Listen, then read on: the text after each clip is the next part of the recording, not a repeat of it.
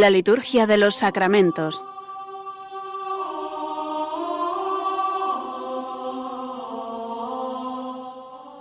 Con el Padre Juan Manuel Sierra.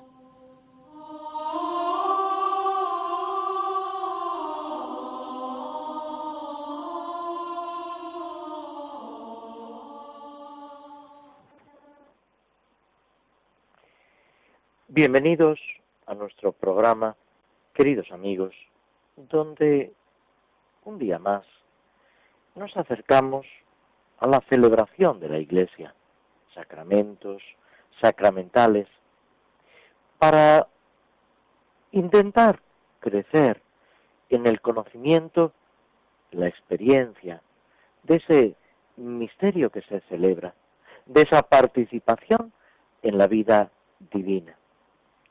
Y como en otros programas, comenzamos situándonos un poco en el momento en el que nos encontramos, algo que todos conocéis, todos seguís, pero que es bueno también mm, reflexionar. Acabamos de celebrar el cuarto domingo de Pascua, el llamado Domingo del Buen Pastor, en el que se reza por las vocaciones a la vida consagrada, al sacerdocio, etcétera es el llamado Domingo del Buen Pastor, porque tanto las oraciones como sobre todo la lectura evangélica se centra en torno a esta imagen de Cristo, el buen pastor.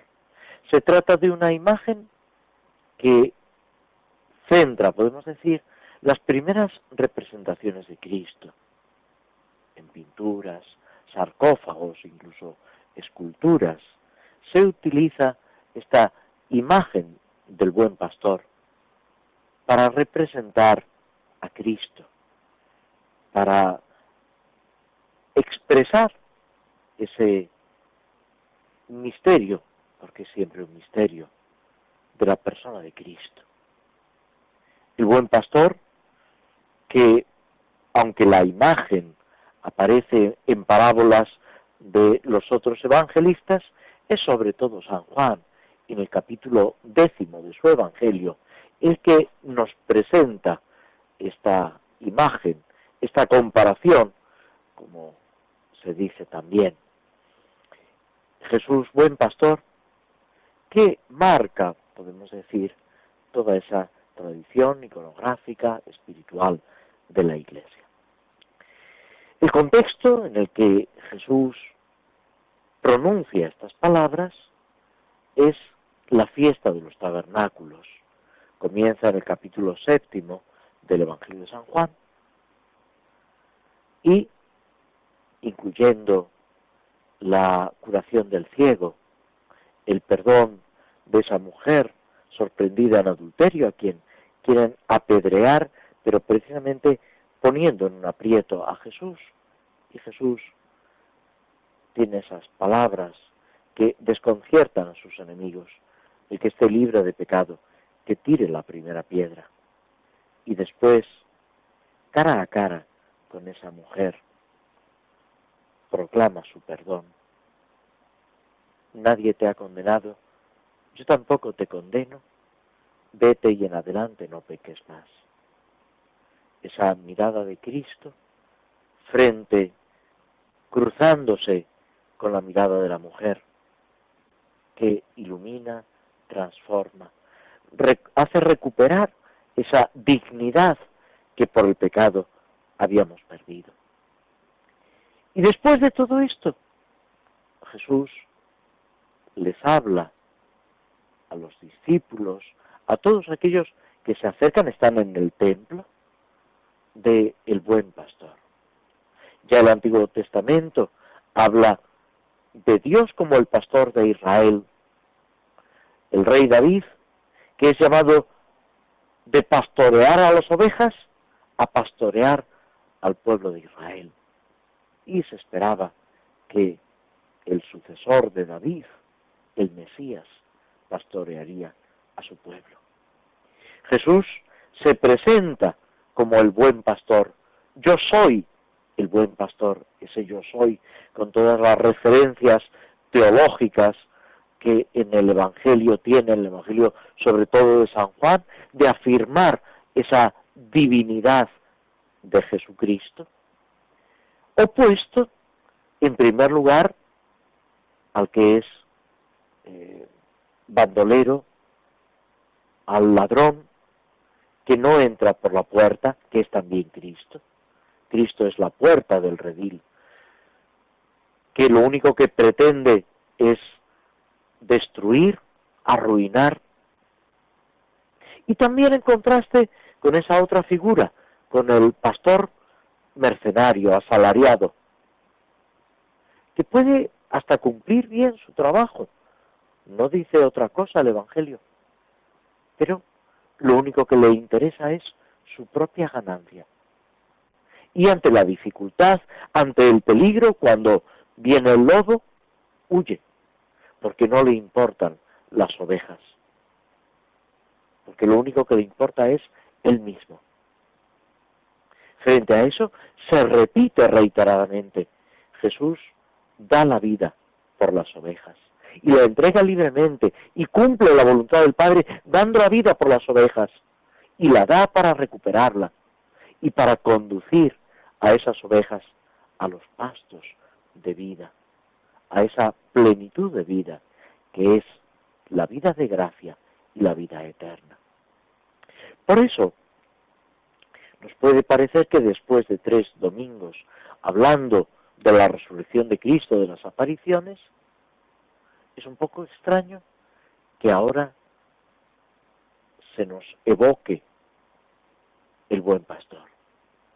Y sin embargo, la Iglesia, al presentarnos en la liturgia este, este pasaje evangélico, esta eh, comparación, nos está mostrando cuál es verdaderamente la misión de Cristo resucitado, porque Cristo resucitado es el buen pastor que cuida de sus ovejas, cuida de los apóstoles, de los pobres de Maús que iban alejándose, que casi habían caído en la desesperación, que cuida de los apóstoles temblorosos, atemorizados, refugiados en el, en el cenáculo sin atreverse a salir, que condesciende a las exigencias de Tomás.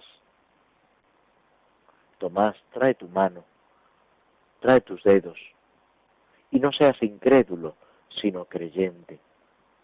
Y sobre todo, con esa imagen que nos presenta el mismo Evangelio de San Juan en el capítulo 21, después de la pesca milagrosa en el lago Tiberiades, cuando Pedro y algunos otros de los apóstoles han estado la noche bregando, no han cogido nada, y después Jesús desde la orilla les invita a echar de nuevo las redes.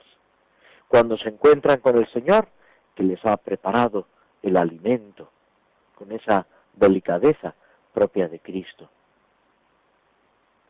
Jesús, aparte, le pregunta a Simón Pedro, ¿me amas?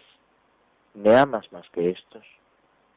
Señor, tú sabes que te quiero. Apacienta mis ovejas, apacienta mis corderos. Es Jesús buen pastor, que a través del ministerio de Pedro, devolviéndole a Pedro esa grandeza, restableciendo lo que con las negaciones, con esa traición al Señor, se había, si no destruido, por lo menos debilitado, devolviéndole esa confianza absoluta. Le encarga el cuidado del rebaño. Por eso el Papa, los obispos y cuantos participan del ministerio de los obispos están llamados a ser con Cristo el buen pastor, a vivir esa solicitud, ese cuidado por cada una de las ovejas que le han sido encomendadas. Todo esto en medio de la alegría de la Pascua, en medio de ese gozo desbordante de la presencia de Cristo resucitado, vencedor del pecado y de la muerte. Y es en ese ambiente litúrgico en el que nos movemos para pasar después, en las semanas que quedan, a esa reflexión sapiencial, con las enseñanzas de Jesús en la última cena, después del lavatorio de los pies. La vid y los sarmientos, la unión con Cristo, la inhabitación de Dios en nosotros, la oración sacerdotal, para que todos sean uno, dice Cristo, como tú, Padre, en mí y yo en ti. En todo este ambiente, sin salir del misterio de la resurrección del Señor, es como discurre la oración de la Iglesia y nuestra propia oración de estos días. Llenos de alegría, llenos de gozo, confiando en el Señor por encima de todo. También en estos días mm, celebramos algunos santos que no deben distraernos, sino todo lo contrario, tomarlos como una aplicación concreta, como un ejemplo de lo que es, de lo que debe ser nuestra vida, nuestra preocupación, nuestra atención. Hoy mismo celebramos a San Jorge, mártir, que es modelo de entrega, de lucha contra el mal, precisamente defendiendo a aquellos que lo necesitan. También celebraremos el día 25 a un evangelista, no es apóstol, pero está íntimamente ligado a los apóstoles, a Pedro, a Pablo. Según una tradición, sería hijo de los dueños del cenáculo y sería ese personaje, ese muchacho, del cual solo nos habla el Evangelio de San Marcos, precisamente que envuelto en una sábana seguía a Jesús en la noche del jueves santo y que cuando lo van a, prender, a, a agarrar los soldados del sumo sacerdote, escapa corriendo. San Marcos, que con su evangelio, el más breve de los cuatro evangelios, y sin embargo perfectamente estructurado, que recoge en buena parte la predicación de Pedro, que nos acerca a Jesús como el enviado de Dios, que nos sale al encuentro, que se va manifestando poco a poco y que nos hace partícipes de la vida divina. San Marcos, evangelista, es para nosotros también un ejemplo de descubrir esa presencia del Señor y de llevarla a los hermanos. La oración colecta de este día pide sencillamente, oh Dios que enalteciste a tu evangelista San Marcos con la gracia de la predicación evangélica, concédenos aprovechar de tal modo sus enseñanzas que sigamos con fidelidad las huellas de Cristo. Al día siguiente celebramos un santo español, San Isidoro, obispo de Sevilla, doctor de la Iglesia, que con su ciencia, con su sabiduría, su palabra y sus escritos, no solamente ilumina a España, sino a toda la Iglesia, que sabe ocuparse de las cosas de Dios, preside varios concilios en España, tiene una intensa relación con otros autores, con otros santos, viviendo una profunda amistad con ellos, como por ejemplo con San Braulio de Zaragoza, y se empeña en dar a conocer a Cristo a través de la sabiduría, humana y cristiana. Y la semana termina, aunque litúrgicamente no se celebre, con Santa Catalina de Siena, virgen y doctora de la Iglesia, religiosa dominica, a quien Juan Pablo II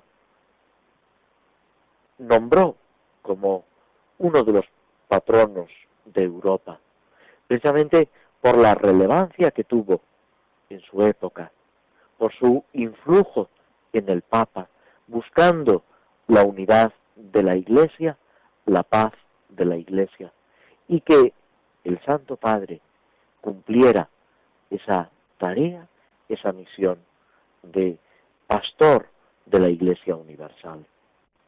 En este marco de celebración es como tenemos que vivir nuestra fe, nuestra vida, nuestra relación con el Señor. Nos detenemos unos instantes escuchando algo de música que nos ayuda también a vivir en estos días antes de pasar adelante con la reflexión sobre los sacramentos en el misal romano.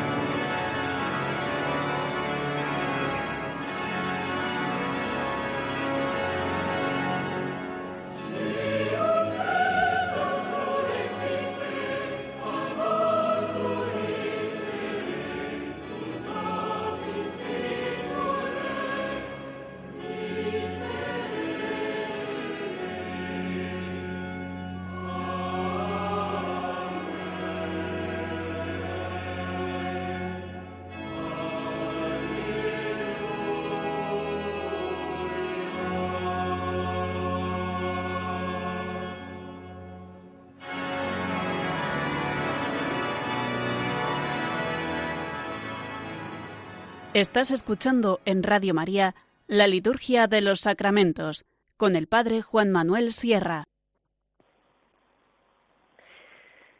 Este fragmento del himno de la secuencia Víctima Pascal de Laudis, que nos recuerda el tiempo pascual, nos permite dar paso a la celebración de los sacramentos en el misal nos habíamos quedado dentro de los formularios de la celebración del matrimonio en la bendición solemne al final de la misa del formulario segundo, el formulario B. Debemos recordar que la bendición final eh, de la misa es algo muy antiguo. Ya la monja Egeria, peregrina gallega, que en el siglo IV va a Jerusalén, habla de esta bendición que se da al final de la misa. Es verdad que no en todos los ritos se da en este momento. Por ejemplo, en el rito hispano-mozárabe, la bendición tiene lugar antes de la comunión. Sin embargo, en el rito romano, pues, los datos que tenemos desde mm, la antigüedad, prácticamente desde que se va formando, nos hablan de esta bendición al final de la misa, o bien con la llamada oración sobre el pueblo, que es una bendición, o bien con esta estructura eh, ternaria, tres elementos, al que sigue propiamente lo que es eh, la bendición. Estas oraciones piden la protección de Dios para los que acaban de celebrar la misa o para los que acaban de participar de una forma especial en un sacramento determinado, como es el caso del sacramento del matrimonio. Esta bendición, esta bendición segunda que nos propone eh, el misal, en sus afirmaciones es bastante sencilla y dedica a cada una de sus afirmaciones a una de las tres personas divinas. A cada invocación, toda la asamblea, no solamente los nuevos esposos, responden con ese amén, que es un acto de adhesión, de asentimiento, que utiliza unas palabras que nos vienen precisamente del mundo judío. El término amén ha pasado tal cual desde eh, el antiguo Israel a la iglesia y a la actualidad. Pasó del hebreo arameo al griego, del griego al latín y del latín a las lenguas vernáculas. Pasa igual con el término aleluya, alabad a Yahvé.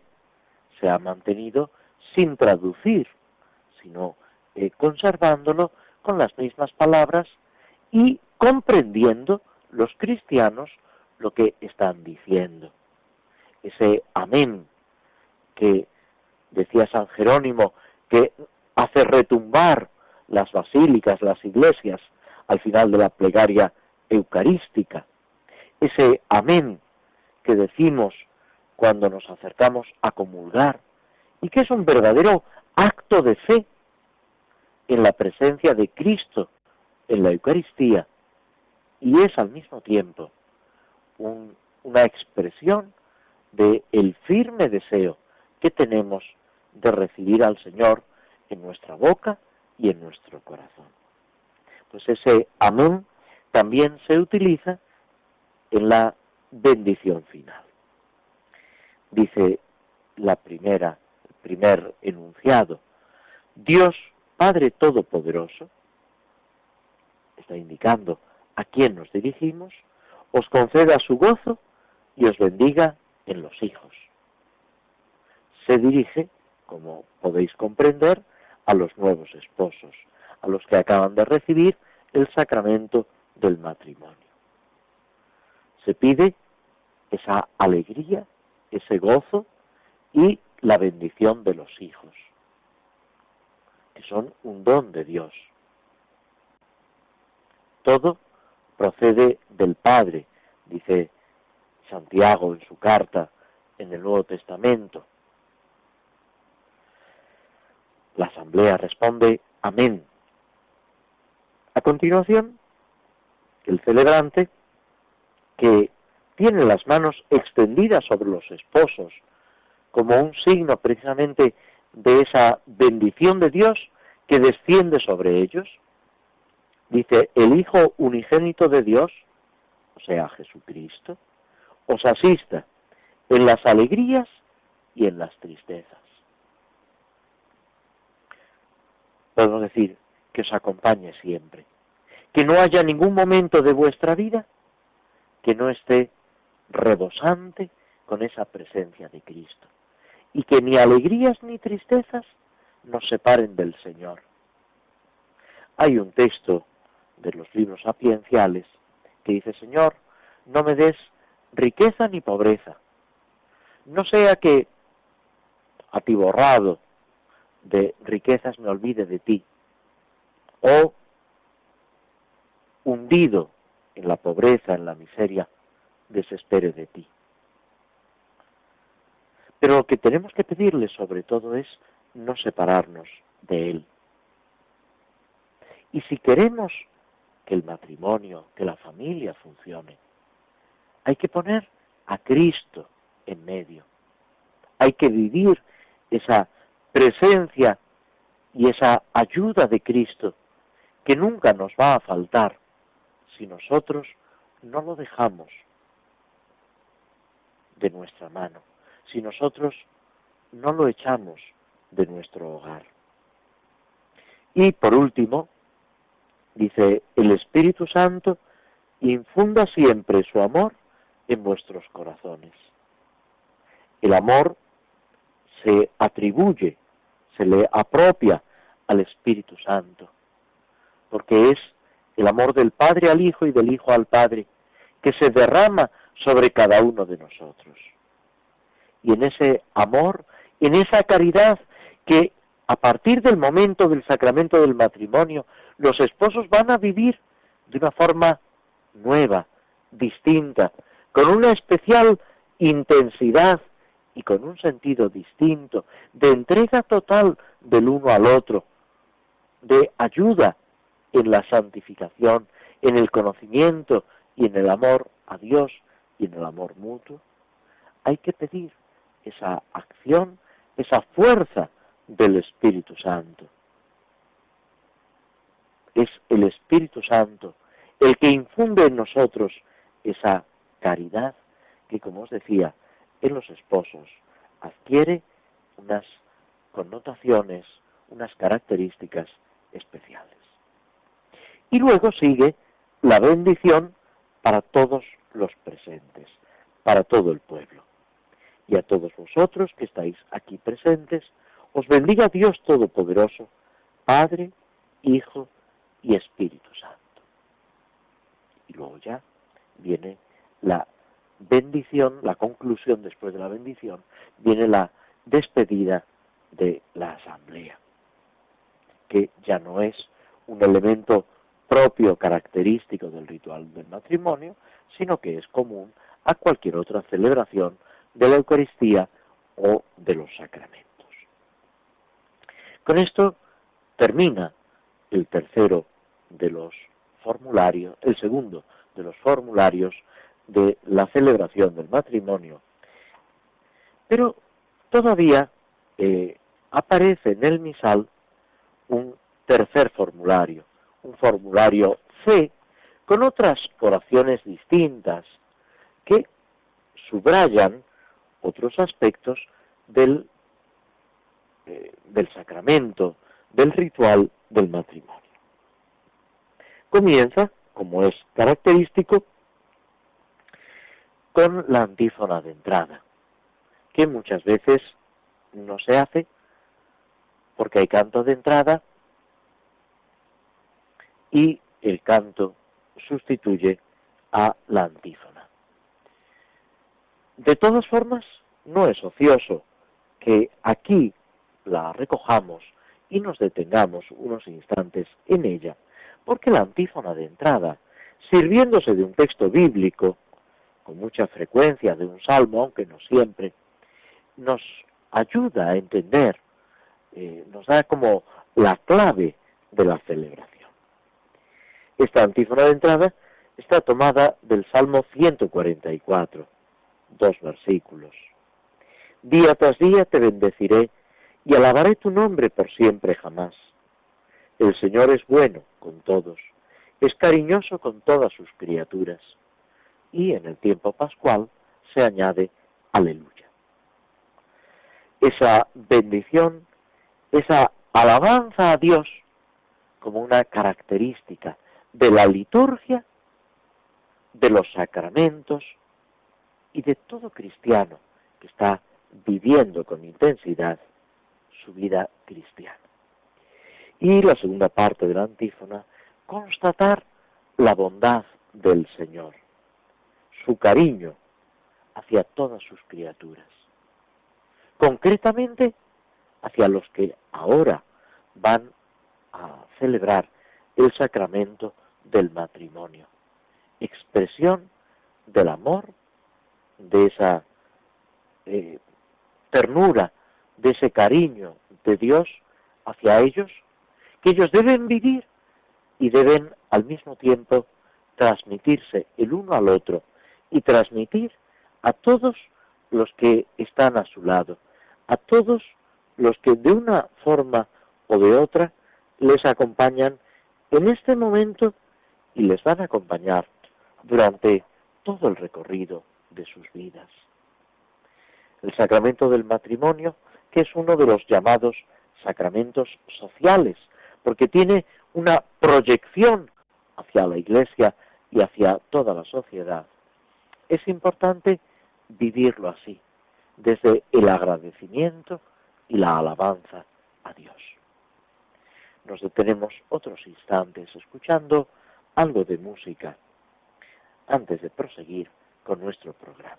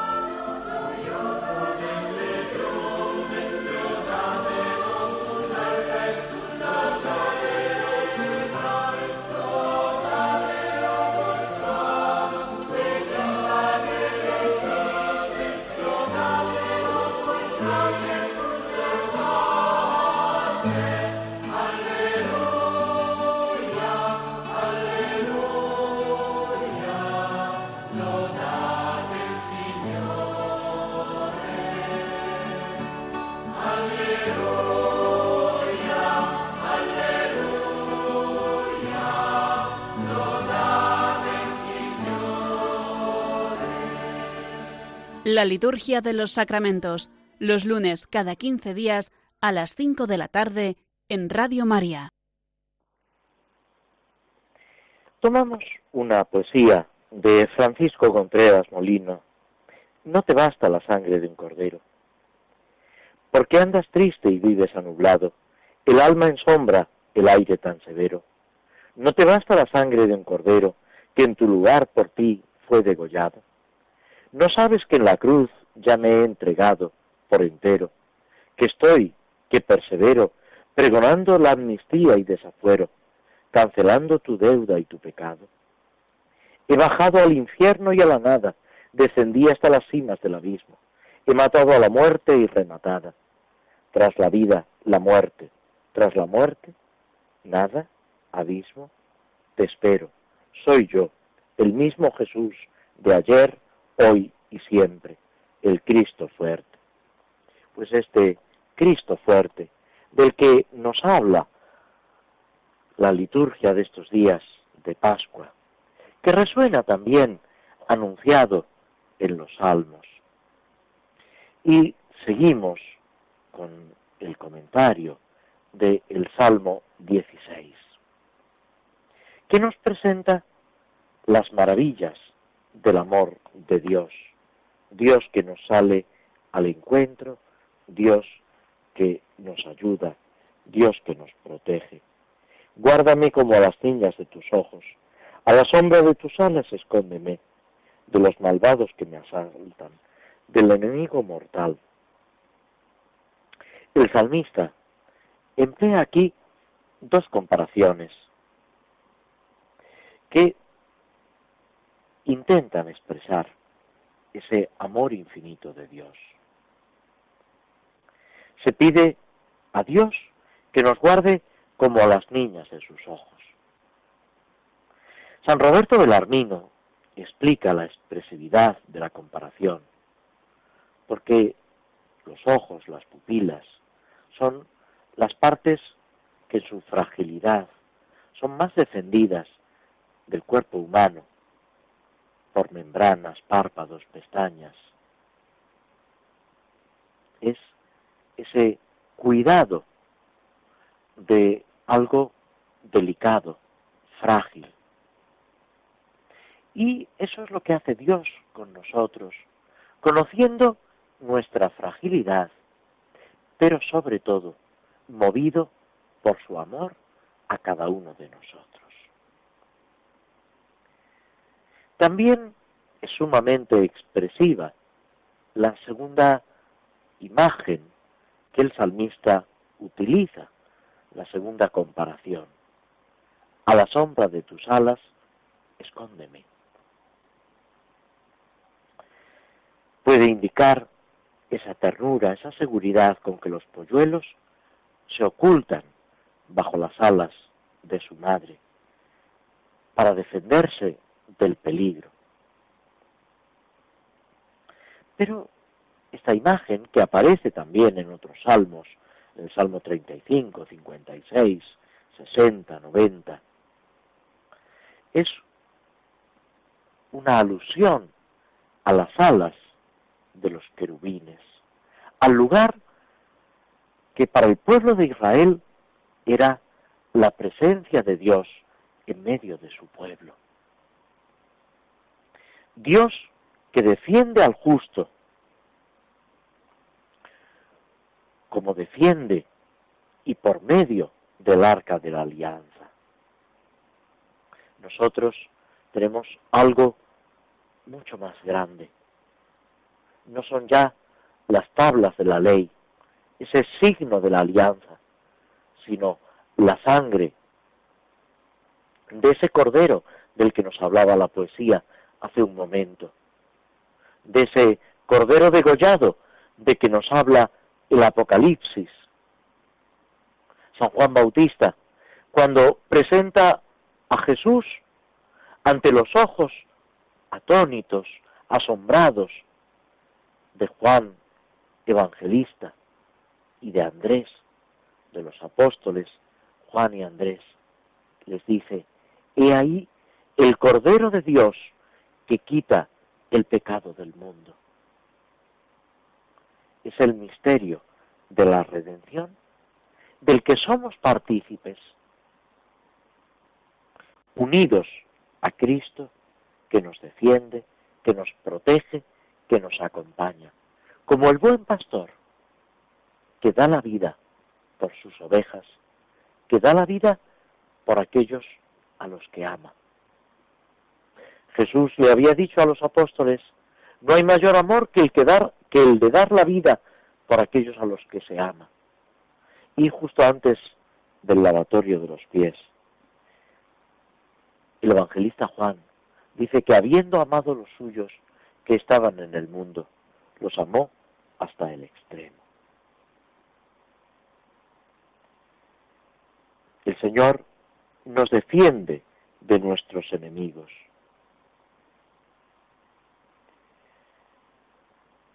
Y nos defiende constituyéndonos, fortaleciéndonos en la justicia y en la verdad. Luego, en los versículos 10 al 12, se habla de esa falta de misericordia de los injustos, de los enemigos de Dios. En contraste con la actitud del justo, los enemigos se enfrentan con él. han cerrado sus entrañas, han cerrado su corazón. El corazón, las entrañas, son la sede del pensamiento, de los sentimientos más profundos, de lo que verdaderamente valoramos, consideramos. Los enemigos del justo no tienen ni entrañas ni corazón. Tienen los sentidos, la inteligencia embotados. No pueden conducirse en su vida conforme a la verdad y a la bondad. Están endurecidos en la maldad. Jesús le dice a los fariseos, moriréis en vuestro pecado. Les echa en cara su dureza de corazón. Y pensad que es más fácil denunciar, señalar al fariseo, que librarnos de él. Tenemos que, haciendo examen de conciencia, reconocer como muchas veces nosotros mismos caemos en estas actitudes. Otra característica del enemigo, del injusto, es la soberbia. Hablan con boca arrogante. Desconocen su propia pequeñez, su dependencia de los demás y sobre todo esa dependencia de Dios. San Pablo, y es justamente la actitud contraria, opuesta, dice, ¿qué tienes que no hayas recibido? Tienes que vivir en humildad, en ese reconocimiento del don de Dios, de la grandeza de Dios y de todo lo que recibimos de, los, de nuestros hermanos. Las acciones del soberbio, del injusto, nos pueden rodear. Y sin embargo, a pesar de todo, nuestra confianza tiene que estar puesta en el Señor. Y termina el Salmo con esa petición de auxilio, que es también un acto de confianza en Él por encima de todo. De los versículos 13 al 15. Levántate, Señor, hazle frente, doblégalo, que tu espada me libre del malvado, y tu mano, Señor, de los mortales, mortales de este mundo. Sea su lote esta vida, de tu despensa les llenarás el vientre, se saciarán sus hijos, y dejarán a los pequeños lo que sobra. Pero yo con mi apelación vengo a tu presencia, y al despertar me saciaré de tu semblante.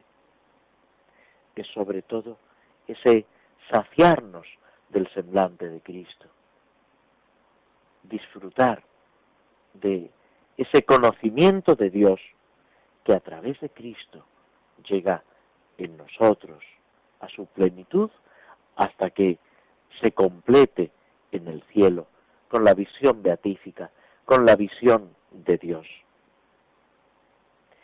El prólogo del Evangelio de San Juan dice, a Dios nadie lo ha visto jamás. El Hijo unigénito que está en el seno del Padre es quien nos lo ha dado a conocer. Y esa es la clave. El injusto, en su maldad, solamente aspira a esa satisfacción de las cosas terrenas.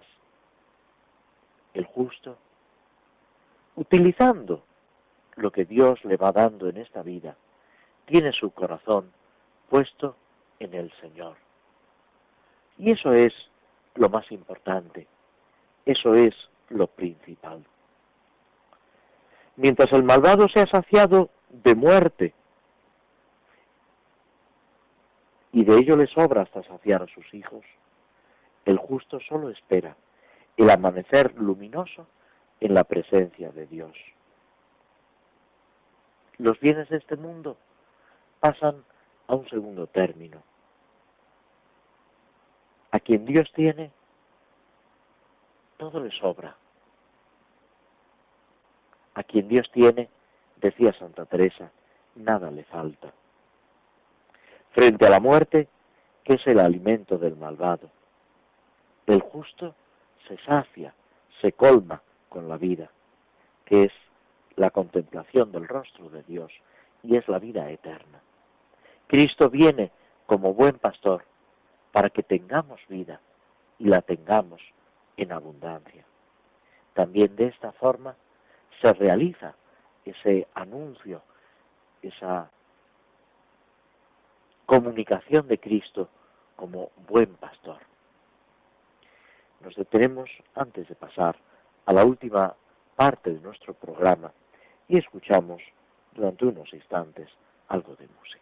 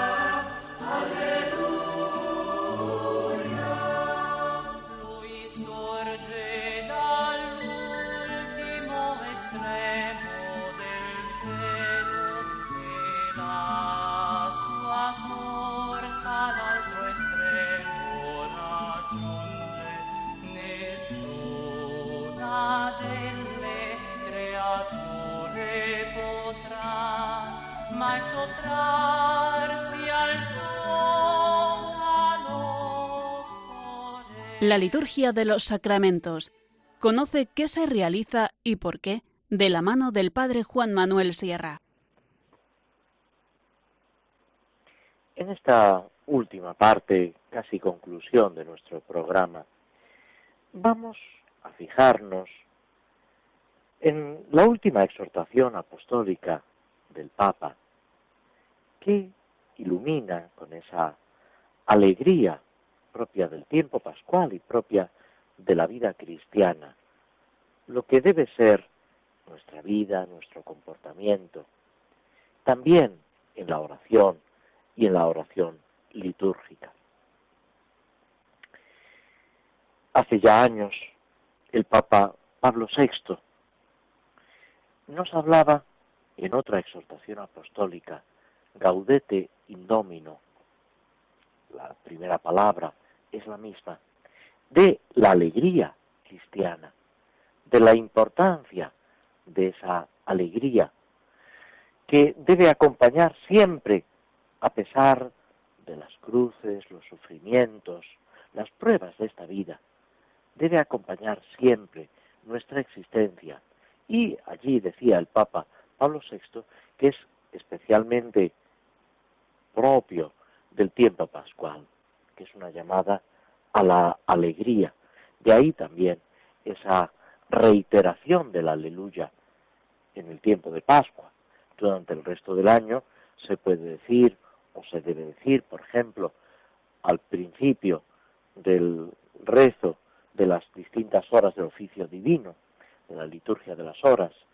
Se puede utilizar, sobre todo si se canta, en la celebración de la Eucaristía y en algunos otros momentos, pero en el tiempo pascual, casi casi, el aleluya no se nos cae de la boca, no digamos ya el domingo de Pascua o durante la octava de Pascua.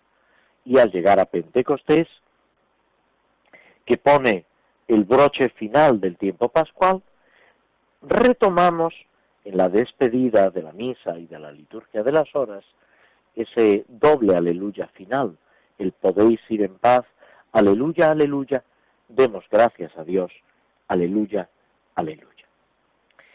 El Papa, en la exhortación apostólica Gaudete et exultate, alegraos y regocijaos, el Papa Francisco nos invita, nos recuerda en primer lugar, algo que ya el Vaticano II nos presenta con toda claridad, y es la llamada a la santidad, lo que se ha dicho, la llamada universal a la santidad, porque afecta a todos.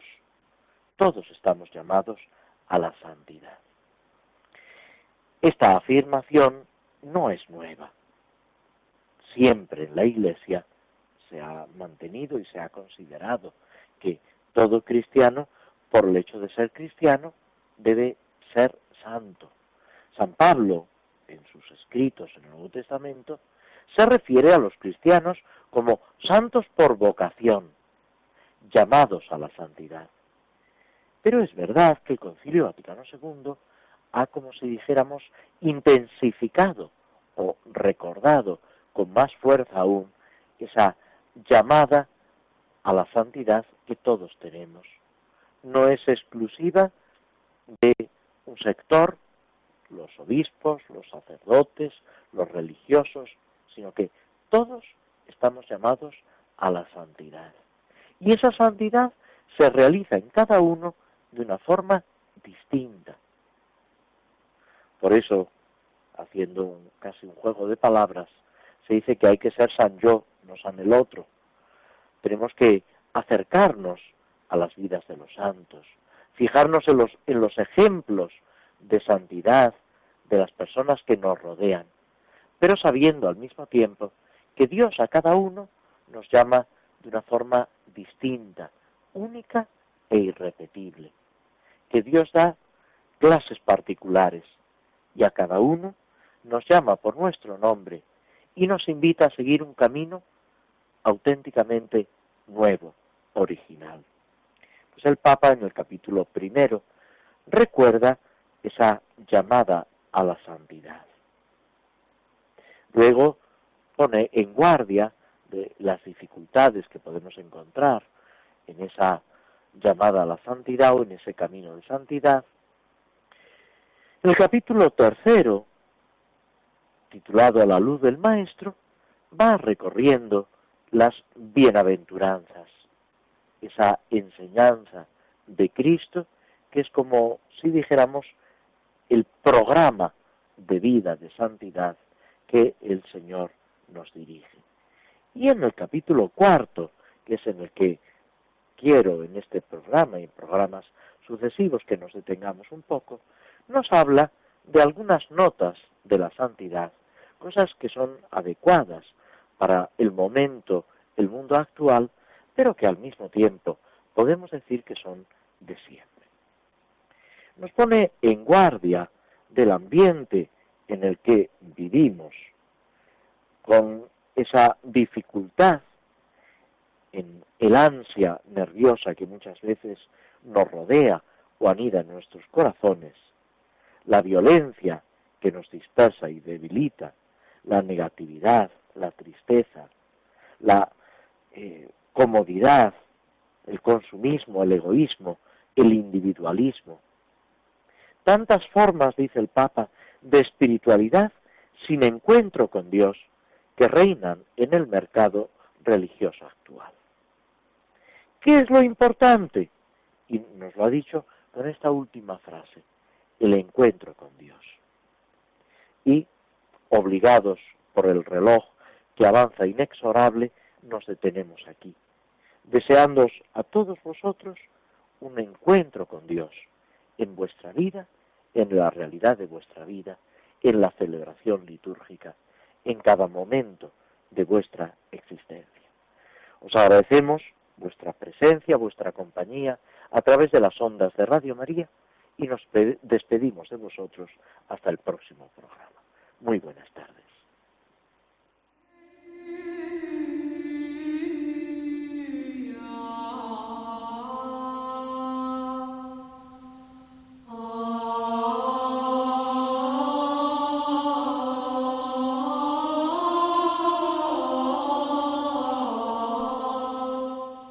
Así concluye en Radio María la Liturgia de los Sacramentos, un espacio dirigido por el Padre Juan Manuel Sierra.